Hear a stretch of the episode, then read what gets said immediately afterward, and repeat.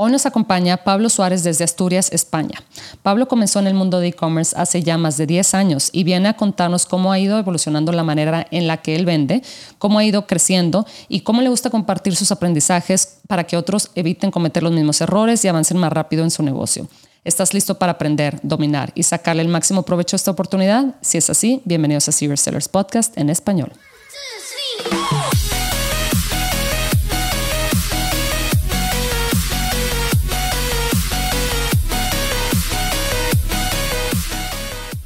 Bienvenidos a todos a este episodio de Zero Sellers Podcast en español. Mi nombre es Adriana Rangel y yo estoy aquí para platicar sobre las mejores estrategias de crear y crecer tu negocio en Amazon, Walmart y todo e-commerce en general para vendedores de todos los niveles. Comenzamos.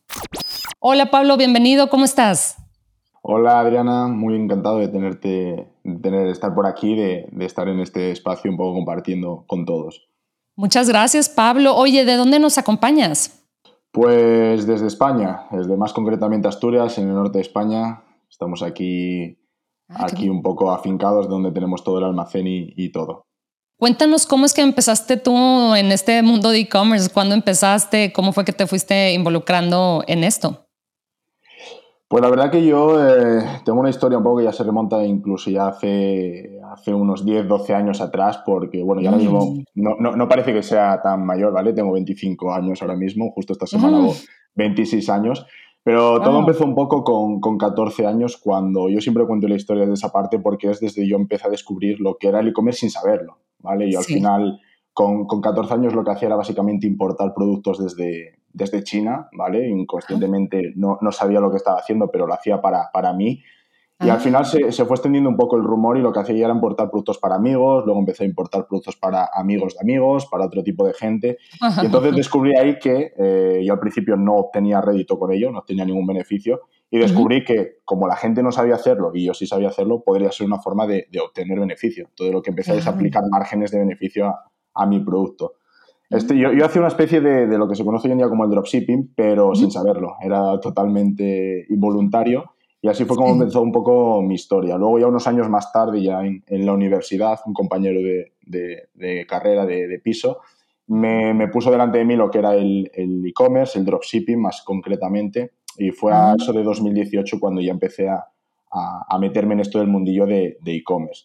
Y luego fue cuando empecé con Amazon porque se cruzó mi camino. Yo con e-commerce no tuve muy buena experiencia con lo que viene siendo el dropshipping, pero fue, fue con un, con un vídeo de, de, de, Amazon con el que encontré un modelo de negocio que encajaba con lo, con lo que yo buscaba. Encajaba un poco con, con la parte de enfocarse mucho más al producto, sí que enfocarse al producto de cara al cliente, pero no tanto con la gestión y el contacto con el cliente, sino de cara a la gestión y el contacto dentro de, de un marketplace que se encargaba de hacerlo por ti.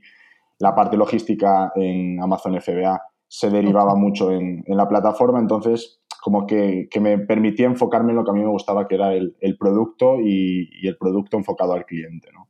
Entonces fue un poco los, los inicios de, mi carrera y, yo principalmente yo empecé haciendo otro modelo de negocio al que hago ahora, que era arbitraje, que mucha de la gente mm. que, que esté escuchando eso habría escuchado hablar del modelo. Y luego sí que encontré la estabilidad y la escalabilidad en, la marca privada. El private label al final es, es, lo que yo creo que a lo que todos acabamos llegando porque es la única forma en la que, en la que controlas 100% el producto, en la que controlas 100% tu negocio y en la que te deja crecer y, escalar a, otros niveles. Sí. Oye, entonces tienes experiencia ahora sí que en, casi todas las partes, ¿verdad? Que, que, este, pues que engloba e-commerce, ¿verdad? Sí, al final, al principio, como se suele decir, vas tocando diferentes puntos hasta que das con, la tecla de, lo que de verdad encaja. Entonces, como te comentaba, yo, yo sí que con mi, tienda privada, que ahora lo estoy retomando, ¿vale? El, modelo de, Shopify. Eh, mm. yo cuando empecé no encontraba el, lugar ahí, de hecho no, no, lograba que aquello, que aquello funcionase. Y sí que fue Amazon el que, me hizo, el que me hizo en este caso encontrar la estabilidad, ¿vale? Y dentro de una vez dentro de Amazon, ya no solo el modelo de negocio que, que hoy en día aplico, que es la marca privada, sino un modelo de negocio también interesante como es el, el arbitraje. Oye, qué interesante. Oye, entonces básicamente, pues toda tu, digo, dices que vas a cumplir 26 años, entonces eh, toda tu carrera realmente ha sido el e-commerce. Me imagino que entonces siempre has trabajado, eh, pues ahora sí que para tu propio negocio. Sí, bueno, unos años ahí de, de impasse entre, entre que yo hacía mi, mi pequeño dropshipping casero, como yo lo suelo llamar, hasta que lo empecé a, a compaginar con mi trabajo y luego a hacerlo de ello mi trabajo, mi único trabajo. Y fue unos años en los que, bueno, pues yo empecé a, me fui a estudiar fuera la, la carrera, fuera de, de, mi ciudad, fui a una, a una ciudad eh, al lado. Y yo estudié ciencias de la actividad física y el deporte, lo que viene siendo ah. cultura física y en México, porque también tengo la particularidad de que yo estuve un año viviendo en México, ah, en, mira. En, Puerto Vallarta concretamente, acabando el último año de mi carrera. Y, y, ahí fue donde, donde eh, conocí y exploré todos, todos los campos de, de, la actividad física para luego volver a terminar nuevamente en, en el e-commerce. Al final es como, como una espiral y un ciclo que, que me hizo volver al, a, a, lo que me gustaba, básicamente. Sí, oye, qué interesante, fíjate, porque son dos carreras mucho, muy diferentes, ¿verdad? Pero me imagino que también parte del plan es, eh, pues, permitir que tu negocio vaya creciendo, etcétera, e ir liberando tiempo también para tú dedicarte a esto que te gusta, que es la parte, pues, los deportes, etcétera, ¿verdad? Claro, era un poco, yo siempre me ha gustado el, tema del deporte, de hecho siempre he ido muy arraigado al, al deporte y durante esos años en los que, bueno, pues, con 16, 17, 18 años aún estás buscando tu hueco en la vida, como yo suelo decir, sí. pues, pues fue donde, donde exploras y donde experimenté otras áreas. Yo había dejado ya lo que era el e-commerce, vamos a llamarlo así, ya dejaba de vender productos y me enfoqué pues plenamente en, en lo que era el, el deporte o estudiar la carrera deportiva.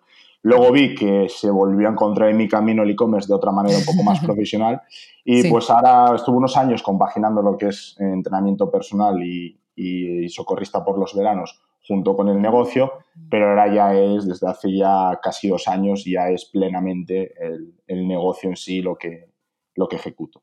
¿Tú en qué mercados eh, vendes actualmente, Pablo? Me imagino que empezaste en España o, o cómo fue el, el proceso. Pues, pues yo, mira, paradójicamente en Amazon empecé en, en Estados Unidos, como cuando, ah, te, cuando, te, dije con el arbitraje, yo empecé en, en el marketplace de Estados Unidos, pues, pues por lo de siempre, porque al final empiezas a escuchar y siempre te intentas enfocar en lo que más volumen tenga, como se suele sí. decir. Uh -huh. eh, bueno, no me, me, fue medianamente bien con el arbitraje, luego apliqué las mismas estrategias del arbitraje que aplicaba en Estados Unidos a España y fue cuando vi que no tenía del todo el potencial, porque al final España no es un mercado tan desarrollado como puede ser el de Estados Unidos. Y entonces fue cuando empecé también a formarme en la parte de marca privada, que es un modelo de negocio, aunque sea la misma plataforma, es bastante diferente a la hora de enfocar el modelo de negocio.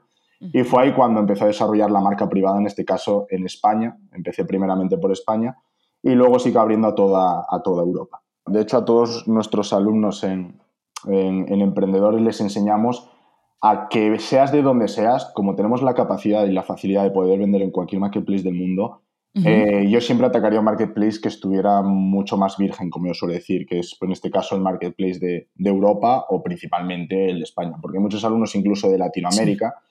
Que uh -huh. quieren atacar Estados Unidos con la consecuente, eh, por decir así, inversión en tiempo y en uh -huh. dinero que lleva Estados Unidos respecto a España. Entonces siempre les decimos tratar de empezar por un marketplace un poco más sencillo, eh, al final sencillo no hay nada, pero que es un poco más accesible, uh -huh. y luego la capacidad que tiene Europa de poder, como tú dices, extender pues, a otros marketplaces como Francia, Italia y sobre todo los grandes que son Alemania y ahora nuevamente Reino Unido que ha vuelto a entrar al programa, sí. al programa europeo.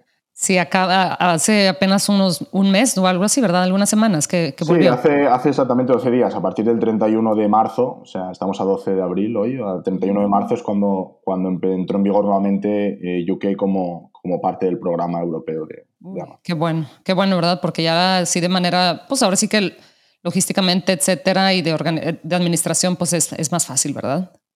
Sí, porque antes cuando cuando pasó todo el tema de, del Brexit, que yo estaba vendiendo mm. también en, en, en, UK, porque al final todos los vendedores de Europa es el marketplace más grande de, de, Europa y todos atacamos a él.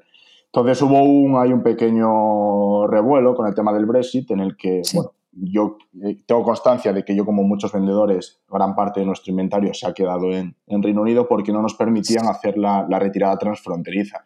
Ellos decían mm. que, que, el producto no podía salir de sus almacenes hacia, por ejemplo, en este caso España, y tendría que hacerlo mediante un intermediario de terceros. Y entonces, como, bueno, pues como era poco stock lo que quedaba, porque al final yo aplico una estrategia de, de, de reabastecimiento con, con, mi propio almacén intermedio, pues decidimos mm. dejarlo en, en, Reino Unido y que el propio Amazon se, se encargará de retirarlo.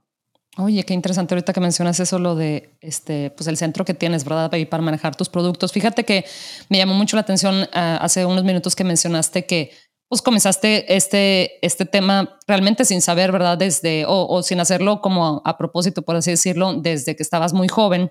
Y te iba a preguntar, ¿cómo es que fuiste aprendiendo a, eh, pues ahora sí que a, a, relacionarte con proveedores? ¿Cómo es que los fuiste eh, pues descubriendo y, y relacionándote con ellos y pues hacer que te tomaran en serio, saber cuándo te estaban ofreciendo algo a un buen precio o algo, ¿verdad? O sea, básicamente empezar a, hacer esa parte del sourcing por, por, por, ti mismo. Entonces, ¿cómo fue que empezaste con eso y cómo también ha ido cambiando em, a través de los años? Pues yo creo que como, como todo en la vida, eh, como se suele decir en España aquí, aprendemos a base de, de golpes. Y, yo empecé precisamente de esa manera. Yo encontré, cuando empecé, encontré páginas que, que tenían los productos que, que yo quería, eh, tipo páginas como de aquella era Offer, páginas como el propio Alibaba, AliExpress, eh, páginas de este tipo. Y pues al final es cuestión de probar. Yo tenía claro que ese producto lo quería, tenía claro que, que hablando con el proveedor, pues sí que llegas a un acuerdo, pero hasta que no lo materializas no, no, se lleva a cabo. Entonces es cuestión de probar, es cuestión de, de, la confianza también que a medida que pasa la experiencia te va dando los, los proveedores y luego cuestión de, de saber ir identificando el, el, si es un proveedor confiable y si no en base a, a tu experiencia. Entonces fue una de las formas en las que, en las que yo empecé tratando con proveedores, incluso a, a día de hoy eh, tengo proveedores de la época en la que empecé, ¿vale? Que muchos me, me mandan su newsletter aún a día de hoy al, al, correo que utilizaba de aquella. Y la verdad que, que, cuando encuentras el proveedor correcto, como yo digo, o los proveedores correctos, siempre es una, una, gran tranquilidad porque sabes que, que, por esa parte el negocio no, no, va, no va a caer.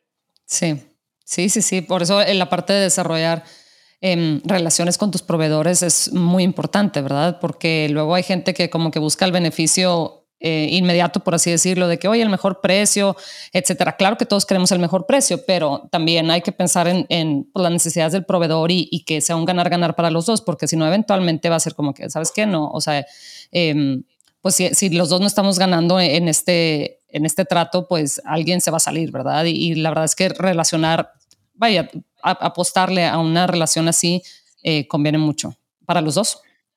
Sí, 100%, porque al final es lo que tú dices, es un win-to-win y las dos partes tienen que salir beneficiadas. Yo cuando siempre intento hablar con proveedores, con proveedores nuevos, eh, lo importante es eh, darles confianza, irles de manera profesional, no marearles tampoco, porque bueno, pues los proveedores lo, que menos quieren es que gente que les, que les, venga a manear, tener las ideas claras y sobre todo intentar no exigirles al principio demasiado. Porque al final piensa que, sobre todo en las primeras fases, cuando tratamos con un proveedor, son fases de testeo. Son fases en las que ambos dos nos estamos mm. probando, tanto ellos como cliente, nosotros a él, como nosotros como proveedor nuestro. Entonces, no, no, tenemos todavía la capacidad, ni estamos en la posición de, de, apretarles, de, de, exigirles demasiado, hasta que luego se llegue a una, a una relación un poco más cordial, ¿vale? Entonces yo siempre que, que, trato con proveedores nuevos, lo que trato es eso, de, de, negociar las mejores condiciones para ambos, que tanto mis números como los suyos encajen. Y luego ya a medida de que la relación se va estrechando, ya habrá tiempo pues a, mejorar esos, esos números, a mejorar eh, la, disponibilidad, a mejorar un poco el, el, aspecto del producto, a mejorar otras claves importantes en, en el producto. Oye, Pablo, ¿y cómo ha ido cambiando tu, estrategia o cómo se ha ido actualizando tu estrategia de búsqueda de productos? Pues yo básicamente lo que, lo que me centro son en, varias estrategias, pero principalmente eh, una estrategia que, nosotros llamamos la, búsqueda inversa, porque al fin y al cabo, cuando hacemos todo nuestro análisis de, de búsqueda de productos, sí que es interesante partir de la base de encontrar un nicho, encontrar una laguna de mercado, encontrar un, un, un producto, un sector que está sin explotar, ir a buscarlo al proveedor, pero eso ralentiza mucho la fase de, la búsqueda, ¿vale? Y al final yo creo que, lo más directo muchas veces es identificar qué categoría queremos e ir a, proveedores, porque en este caso yo también trabajo con, proveedores europeos, trabajo con proveedores locales de aquí de España y trabajo también con proveedores de China, ir al propio proveedor a ver qué catálogo de productos tiene ese proveedor, ¿vale? Entonces, mm. de esa manera, eh, lo que llamamos nosotros búsqueda inversa, lo que conseguimos es, tenemos un catálogo amplio de productos y esos productos pasamos con nuestra estrategia a analizarlos en Amazon. Entonces hacemos mm. el filtro y cuando quedamos con los productos que queramos testar o queramos probar, ya sabemos que nuestro proveedor los va a tener. No tendremos que ir a buscar el proveedor. Mm, Entonces, esta es una estrategia bastante interesante que nosotros aplicamos mucho, paralela a la búsqueda directa. ¿vale? La búsqueda directa es encontrar, como te comentaba antes, una laguna en el mercado, encontrar una oportunidad y luego ir a buscar proveedores que te desarrollen el producto. Pero sobre todo para enfocar la búsqueda de productos a, proveedores locales o a proveedores europeos, tenemos que enfocarlo en esa búsqueda inversa porque el catálogo de productos no es tan amplio como, por ejemplo, pudiera ser Alibaba. Mm, sí, sí, sí. Oye, y fíjate, em, en el tema de, la competencia, ¿verdad? ¿Cómo es que tú eh, analizas y decides si es un nicho en el que te quieres meter o dices, no, la verdad es que estos competidores son súper agresivos, mejor, mejor ni le entro. Em, ¿Cómo haces tú ese proceso? Pues, pues todo esto utilizando justo también la, herramienta de, de, Helium 10, ¿vale? Que es, que es una, maravilla para esto sin, la que no pudiéramos hacer ningún análisis. Pero básicamente yo me centro en tres pilares fundamentales eh, respecto al, nicho en este caso. Uno, el nivel de facturación que tenga ese nicho. O sea, buscamos mm. nichos que, que, los vendedores que ya estén vendiendo el tipo de productos que estamos buscando, pues ya tengan unos niveles de facturación pues entre 5 o 10 mil al mes, ¿vale? Con ese producto. Mm. Luego buscamos eh, diferenciarnos de esa, de esa, competencia pues, con diferentes estrategias. ¿vale? Primero, la, la, más común de la estrategia de diferenciación es el precio, ¿vale? buscar el, el, intentar mejorar el precio, aunque no es la, la más idónea. Y luego las dos que yo suelo aplicar es el formato bundle o el formato pack. ¿vale? Al final es, es, es interesante el reunir ese producto que la competencia vende junto con productos relacionados o productos accesorios complementarios, como nosotros llamamos, para darle un valor percibido por el cliente superior. Entonces, si podemos eh, juntar el mejorar el precio, incluso mantener el precio, pero darle mucho valor percibido al cliente, estamos mejorando la oferta eh, muchísimo. Ok. Eh, hace unos momentos mencionaste que, bueno, pues la estrategia del precio, ¿verdad? De ofrecer un mejor precio, pero dices que no es como la, necesariamente la ideal. ¿Cuál es la mm, estrategia ideal em, desde tu punto de vista para diferenciar tu producto? La del precio no me gusta por el hecho de que cuando entras a competir en un nicho a bajar el precio, por ejemplo, a hacer un precio mucho más accesible para el cliente, lo que, es lo que entras es una guerra de precios. Esto es muy parecido a lo que es el, arbitraje, que te luchas la buy box y te empiezas a, a, pegar con los demás vendedores en una guerra de precios que al final todos van a acabar tirando su precio y al final es una guerra en la que nadie va a ganar los márgenes se van al suelo y hay incluso productos en los que puedes llegar incluso a perder dinero. Entonces, la estrategia que más me gusta a mí, como te comentaba antes, es la estrategia de, de bundle, de hacer un, productos complementarios. Yo cojo mi producto principal, ¿vale? Que es el producto que yo quiero desmarcar respecto a la competencia. Y lo que hago es eh, incluirle productos relacionados o productos complementarios de más bajo coste, obviamente, que sean como productos secundarios, que puedan ser complementarios al producto principal. Siempre y cuando con ese, con ese mismo pack, por ejemplo, o bundle, pueda mantener el precio al que vende mi competencia. Entonces, a la hora del cliente ver mi producto respecto al de la competencia, eh, esto en España funciona mucho porque en España, ante dos productos que son iguales al mismo precio, pero si un producto me ofrece más, eh, vamos a por el producto que más nos ofrezca. Más, más complementos me refiero. En España nos gusta mucho lo que todos los sesgos de gratis, incluye, de regalo, todos estos sesgos no, nos gusta mucho entonces, si vemos un producto mucho más completo que otro porque trae productos adicionales, siempre tiramos, siempre cuando esté el mismo precio más o menos, siempre tiramos al producto que más accesorios nos, nos dé. ¿Cómo haces tú o qué estrategia aplicas tú para precisamente diferenciar tus, eh, tus productos?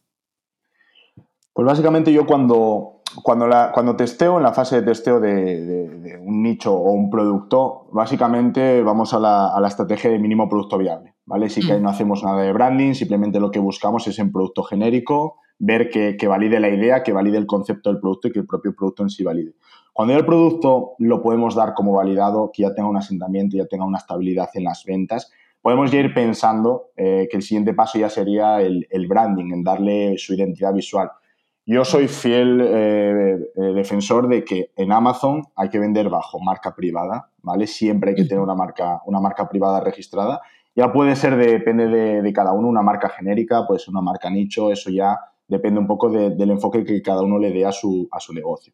Pero yo lo que hago básicamente es cuando un producto se me valida, obviamente ya está con mi marca, estaba en, en, packaging genérico, pero el producto ya está bajo mi marca, lo que hago es empezar a darle la, la identidad visual pues ya empiezo a, customizar el packaging, ¿vale? A personalizar lo que viene siendo el, empaquetado y sobre todo a, meter, eh, pues por decir así, tarjetas de, la marca, tarjetas de, fidelización, puede ser, eh, de la marca dentro del, producto. Lo que viene siendo darle al producto el formato marca, ¿vale? Que la gente no le llegue el producto en genérico, que no le llegue el producto en blanco, sino que le llegue un buen packaging, una buena visualización del producto y que luego obviamente el producto se relacione con, la marca. Sí, eh, sí, eso, de las tarjetas es, es muy interesante, ¿verdad? Digo, obviamente mientras nos mantengamos dentro de los términos y condiciones ahí de Amazon.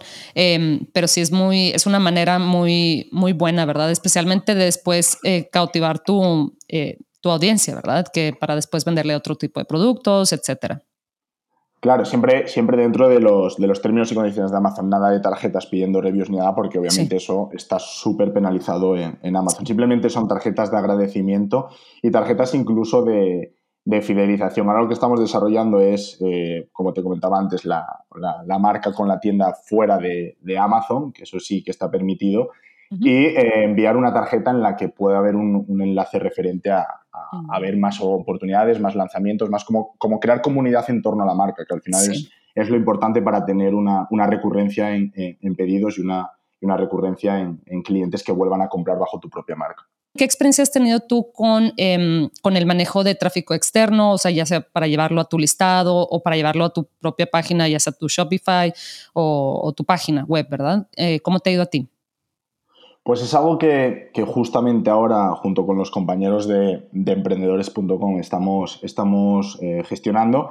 Y es la parte precisamente de, mm, de, unificar, no unificar, sino de complementar plataformas. Al final somos del eslogan Tierra, Mar y Aire, o sea que, tenemos que tener nuestros productos en el máximo número de plataformas y, y vías de ingreso diferentes entonces, lo que estamos probando es a todas esas, marcas o la marca que tenemos en, Amazon, sacarla también a nuestra tienda privada, ¿vale? Y a partir de ahí empezar a tener tanto tráfico directamente a Amazon como tráfico directamente a nuestra web, con Facebook, con, YouTube, con otras plataformas, principalmente Facebook porque es la, plataforma nativa que, controlamos y con estrategias como pueden ser los, chatbots, ¿vale? Esto es muy interesante también para el tema de los lanzamientos porque al final lanzamientos, los lanzamientos propios dentro de Amazon, pues bueno, siempre sabemos cómo, cómo se hacen con el tema del PPC, las ventas pactadas, etcétera, pero siempre buscamos que el tráfico a poder ser sea orgánico o orgánico de pago desde, desde fuera, como plataformas como Facebook Ads, etcétera. Entonces queremos intentar unificar todo. Aparte, ahora Amazon ha sacado la nueva herramienta de Amazon Attribution, ¿vale? Que es un poco para, para traquear las métricas de tus campañas de Facebook dentro de, de, Amazon, que eso era antes el problema o el primer hándicap por el que hacer campañas de Facebook para productos de Amazon era como mm, ir a ciegas, ¿vale? Porque no teníamos ningún tipo de información, no había ningún pixel ni nada que pudiéramos eh, incluir. Y ahora desde que ha sacado Amazon esta parte de Amazon Attribution, pues sí que estamos implementando esos, esa, información para, que las campañas de, Facebook Ads puedan funcionar y puedan traquear de manera correcta. Sí, fíjate que Facebook Ads siento que es como, em, pues es una herramienta definitivamente muy útil. Digo, los últimos años siento que en ocasiones nos quejamos de Facebook Ads porque pues ha subido el, el costo, ¿verdad? El, costo del clic, el costo del anuncio, pero pues definitivamente es una de las herramientas más robustas que, que existe, ¿verdad? Y, y, el hecho de que puedas crear comunidades alrededor de, de tu marca, igual y de tu Facebook page, etcétera. Y especialmente ahorita que mencionas el tema de, los chatbots, yo también por ahí estuve trabajando un tiempo en, esto de los chatbots y es, la verdad es que es, eh, pues sí, la verdad es que es muy, muy interesante, ¿verdad? Entonces, em, te iba a preguntar, ¿cuál es la, estrategia así que más a ti te gusta para manejar pues todo este tráfico externo y ya sea llevarlo a tu página o, a Amazon eh, mediante los chatbots? Pues principalmente con los chatbots, eh, haciendo un buen, un buen flow, ¿vale? Que es la, base de, cualquier chatbot, lo que hacemos es utilizarlo principalmente para los lanzamientos. Al final mm. buscamos una, alternativa al lanzamiento que no sea el lanzamiento tradicional, sino que sea un lanzamiento que desde el principio podamos, vamos a llamarlo, conseguir las, las ventas orgánicas. Entonces es crear un buen, un buen flow con un buen anuncio, obviamente, en Facebook y derivar la primera parte de ese, de ese producto que, vaya cerrando la, compra mediante, mediante el chatbot, básicamente. ¿cuándo fue, pues sí, ahora sí que, cuál fue el punto en el que tú dijiste, sabes que ahora sí ya necesito esta, este centro de distribución em, y ya es costeable, ¿verdad? Porque muchas veces pues sí, definitivamente nos gustaría tener más control sobre la logística de nuestro producto, pero pues también me imagino que mantener un, centro de distribución o una bodega, pues eh, obviamente tiene, tiene, conlleva sus costos, ¿verdad? Entonces, ¿cuándo fue donde tú dijiste, no, sabes qué, este, como quiera me, me, representa un ahorro tener este centro? Pues mira, eso, eso sí que es gracioso, Adriana, porque es que me acuerdo perfectamente del punto de inflexión en el que decidí tomar la decisión de tener el, el almacén y fue cuando básicamente dentro, porque yo como todos empezamos, empecé haciendo todo este modelo de negocio en mi, en mi casa, ¿vale? Y cuando ya las propias cajas dentro de mi casa sobrepasaban los límites de subirse a mi cama, ¿vale? Ahí es cuando decidí que tenía que buscar algo para, para empezar a mover eh, todo esto. Porque yo en principio empezaba en casa, como, como creo que todos eh, empezamos siempre haciéndolo, y yo tenía una habitación al lado de la, la, segunda habitación de la casa en la que estaba vacía y es donde empecé a hacerlo todo, almacenar las cajas, a preparar las, los paquetes, siempre tenía la ayuda de, de mi hermana, que, que, es la que, la que venía a mi casa a encargarse de, de todo el etiquetado, de todo el empaquetado y todo. Mm. Y, y, fue en el punto en el que yo estando en un viaje en Barcelona con el equipo, me escribe mi hermana para decirme, me manda una foto eh, y me dice, Pablo, que, que, como no estabas, he tenido que poner las, las, cajas nuevas que han llegado, el producto nuevo que ha llegado lo he tenido que poner encima de tu, de tu cama. ¿Vale? Entonces ahí llegó el punto de, de inflexión de decir, vale, o sea, ya las propias cajas se están adueñando hasta de mi sitio de descanso, o sea, hasta de mi cama. Entonces fue cuando, cuando automáticamente a la vuelta de, de, Barcelona el viaje, pues al día siguiente ya empecé, de hecho en Barcelona ya empecé a buscar locales, ya empecé a buscar, a buscar aquí almacenes y, y nada, los dos, tres días ya había cerrado aquí un, un almacén y ya pues trasladarlo todo aquí y al final montar el, el, centro de operaciones, por decirlo así, aquí en, en el almacén. Siempre, siempre es necesario y, siempre te diría que es uno de los, de los mejores pasos que puede dar, sobre todo para, para crecer y para escalar. Oye, fíjate, ahorita que mencionas el tema de que tu hermano te estaba apoyando a, a esto, ¿verdad? pues en, el negocio.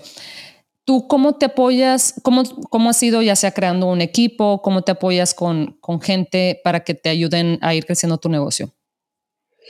Pues básicamente yo, bueno, yo tengo dos, dos eh, pilares fundamentales, ¿vale? Por una parte tengo, tengo un equipo junto, junto a mi socio, ¿vale? Que mm. está en, en, en, Jaén, en Andújar, en, en, el sur de España.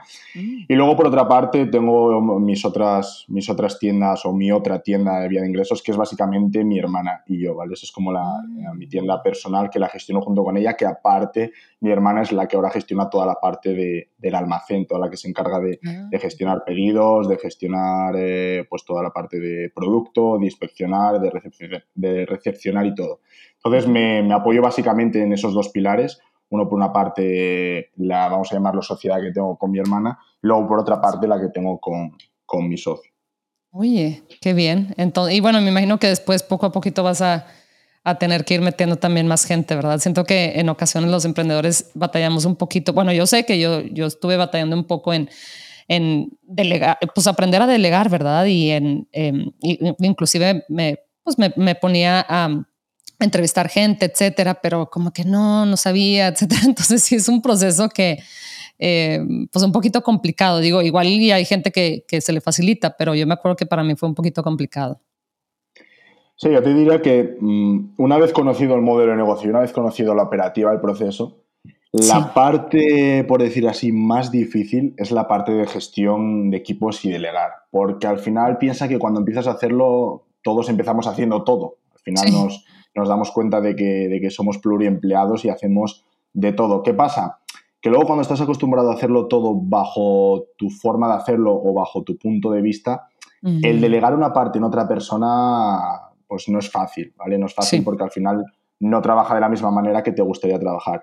Aunque empieces a, entender que cuando delegas en otra persona que confías en ella y que hace su trabajo bien, lo puede llegar a hacer incluso mejor que tú, que es lo que precisamente se busca, ¿vale? Entonces, al final no podemos abarcar, hacer lo perfecto todo, pero sí que lo que tenemos que empezar es a, confiar en las personas en las que obviamente eh, delegamos para eh, cederles esa parte y que ellos sean los, los, encargados de esa parte. Porque si no es imposible, y yo siempre lo he dicho, es imposible crecer en un negocio sin, sin tener equipo y sin delegar. Al principio puedes empezar solo, puedes llegar a, a crecer solo, pero si no delegas y no creas equipo, es muy difícil que en ciertos niveles ya puedas seguir creciendo.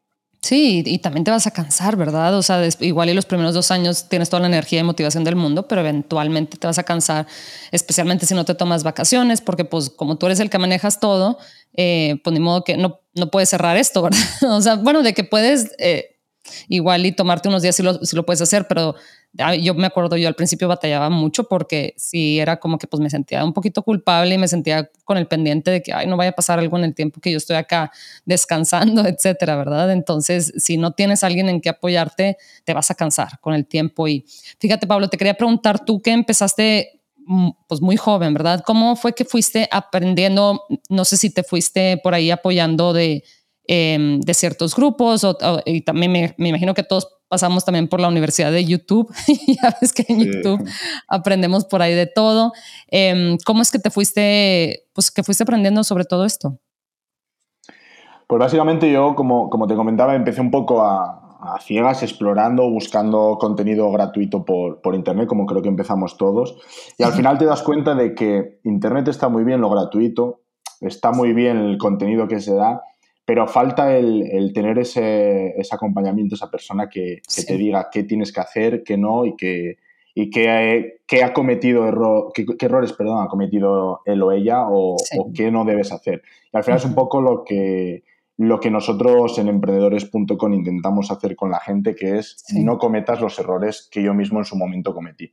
Entonces mi formación inicial fue autodidacta, eh, pura y dura, y sí que luego fue, fui adquiriendo conocimientos, empecé con, con cursos de, de, vendedores americanos que vendían su, su curso principalmente, y, y, luego un poco pues a base de ensayo y error. Al final yo creo que teniendo las bases, las bases del proceso, teniéndolas bien intrínsecas y bien, y bien, y bien conocidas, pues al final es cuestión de probar, es cuestión de lanzarte y, aprender de los errores. Por eso yo a los alumnos trato de decirles aprovechar lo que estamos haciendo, pues nosotros damos eh, mentorías personalizadas uno a uno y al final nosotros somos capaces de decirles por dónde tienen que ir, porque ciertos errores que nosotros cometimos y que pueden evitar, pues, pues les va a hacer llegar a sus objetivos mucho más rápido.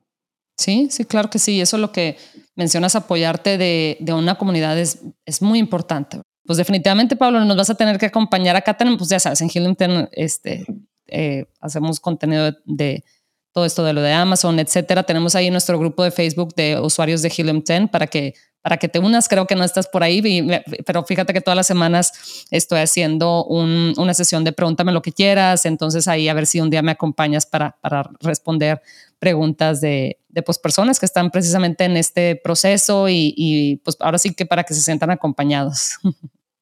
Pues yo encantado. La verdad sí que no estoy en el grupo, sí que he escuchado algo en, en, algún podcast que, que he escuchado vuestro de, de, mencionabais al grupo, pero, pero bueno, mira, luego lo, lo hablamos, me pasas el, el, el, enlace y encantado de estar en el grupo y de, de en algún momento echar, echar una mano y, y, sobre todo es eso, al final es, es aportar el, el, valor y el conocimiento que uno tiene a, a, la gente que de verdad está empezando, porque yo siempre a los alumnos me pongo en su situación en la que a mí me hubiera gustado que cuando yo empecé alguien me hubiera dicho, no hagas esto, hazlo por aquí, trata de probar esto, trata de un poco de, de suavizar lo que es el camino, ¿vale? Porque al final todos empezamos, como yo creo que la gran mayoría de nosotros empezamos eh, muy solos, muy autodidacta puro, como te comentaba, y al final cometimos errores que si hubiéramos tenido a esa persona que nos hubiera alentado, pues no, no deberíamos de haber cometido. Sí, sí, sí, claro, Pablo. Oye, fíjate, hacia el final del, del episodio les pedimos acá a nuestros invitados si nos pueden compartir un tip de unos 30, 45 segundos que, eh, que le podamos dar a la gente que nos está escuchando para pues, que los vendedores puedan aplicar en su negocio hoy mismo, ¿verdad? Como para optimizar ya sea sus campañas, sus, eh, sus, sus procesos de búsqueda de productos, eh, lo que nos quieras compartir.